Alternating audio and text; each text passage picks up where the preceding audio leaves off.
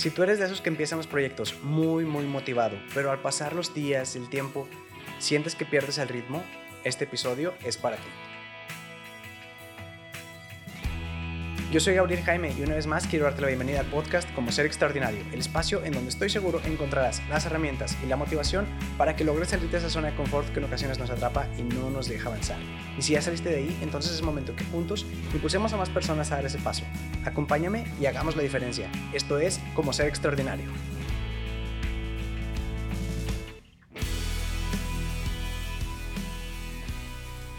Hey, ¿qué tal? Pues bienvenidos a un episodio más del podcast Como Ser Extraordinario. Es el episodio número 19 y hoy toca monólogo. Y como ya les había comentado en un episodio anterior de monólogo, ahora cada que me toque hablar a mí solo, voy a procurar que sea video. Entonces, este episodio, si lo estás escuchando en Spotify o en Apple Podcast y quieres verlo en YouTube, puedes ir a mi canal y ahí va a estar. Ya casi es quincena y eso es motivo de felicidad para muchos para otros no tanto, porque ya están tirando la toalla de sus propósitos de este año. Y está bien si ajustaste los propósitos, porque a veces cuando no estamos familiarizados con el tema, sí necesitamos ajustar nuestras metas. El problema no es ese, el problema es cuando nos rendimos. Porque a veces tú piensas que vas a bajar de peso en cierto tiempo y te das cuenta que no es tan fácil. O quieres aprender un idioma, tocar guitarra, lo que sea, y te das cuenta ya sobre la marcha que necesita más tiempo. Entonces, está bien que ajustes tus metas, pero no que te rindas. Y bueno, como hoy todavía estamos muy a tiempo, quiero compartirles cinco cosas que necesitamos dejar de hacer si de verdad queremos alcanzar nuestras metas. La primera es procrastinar. Y es que si ya tienes el camino planeado, no hay necesidad de seguir posponiéndolo. Aunque bueno, si aún no tienes los objetivos bien establecidos, te invito primeramente a que pongas pausa a este episodio y vayas al número 17 de este podcast. Dura menos de 10 minutos, pero te va a ayudar mucho para que puedas establecer metas inteligentes. Y si estás en YouTube, aquí arriba te va a salir el enlace para que vayas al video. Como te decía, con el plan ya hecho, no hay por qué seguir posponiendo las cosas. Si tú pusiste una fecha, procura ajustarte a esa. No pases, no dejes que pase tanto tiempo porque luego terminamos por olvidar nuestros objetivos y cuando procrastinamos, hay de dos sopas. Uno, o como te digo, lo olvidas y terminas dejándolo para el otro año. O la otra es que vuelves más difícil el proceso. Y es que, por ejemplo, si tú querías juntar 12 mil pesos en un año, pues son mil pesos por mes. Pero es muy diferente en seis meses porque tienes que juntar la misma cantidad en la mitad de tiempo.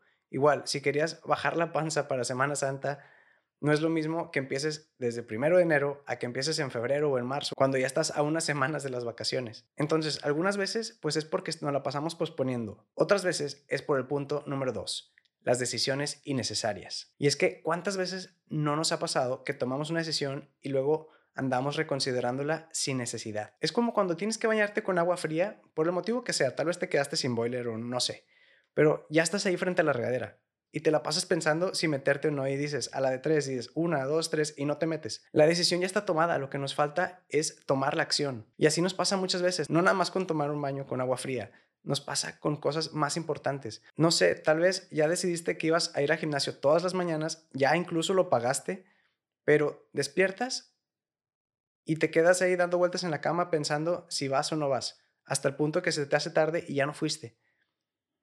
Debemos dejar de hacernos ese tipo de preguntas que ya están contestadas y comenzar a tomar acción y actuar en consecuencia de esas respuestas y no estarnos cuestionando lo mismo cada día. Porque si ya sabemos lo que tenemos que hacer, hay que hacerlo. Si es necesario ponernos recordatorios en el celular o pegar post-its por todos lados, incluso una estrategia que sirve mucho es tener a alguien a quien rendirle cuentas.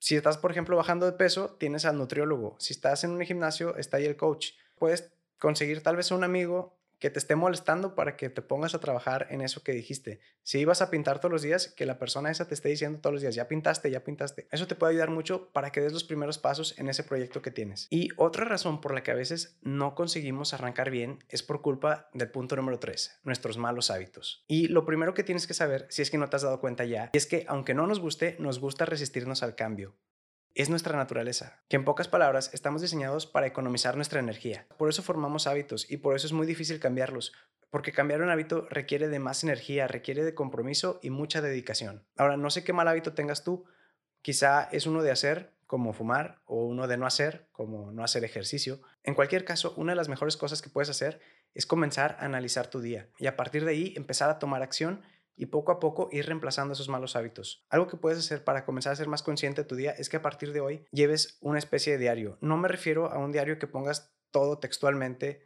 pero sí puedes poner en tu agenda o en el teléfono que cada día, por ejemplo, si te levantaste temprano, pones una marca que te levantaste temprano. Si te levantaste tarde, otra marca. Si hiciste ejercicio, una marca. Si no lo hiciste, otra marca. Y de esta manera llevar un control de tus hábitos para que seas más consciente de qué haces y qué no haces. Y otro punto importante que me gustaría agregar aquí es que creo que deberíamos procurar ser menos egoístas, porque malos hábitos como por ejemplo el llegar tarde a todas partes no solo nos perjudica a nosotros, sino que puede perjudicar a otras personas. Por eso a partir de ahora los invito a que no solo veamos por nuestros intereses, sino que en la medida de lo posible podamos ver por los intereses de los demás. Y bueno, si te gustaría un episodio donde hables solamente de hábitos y más herramientas como estas, déjamelo en los comentarios o mándame un mensaje por redes sociales y con gusto dedico un episodio a ello. Que de hecho, un hábito que posiblemente tienes es que te la pasas aprendiendo.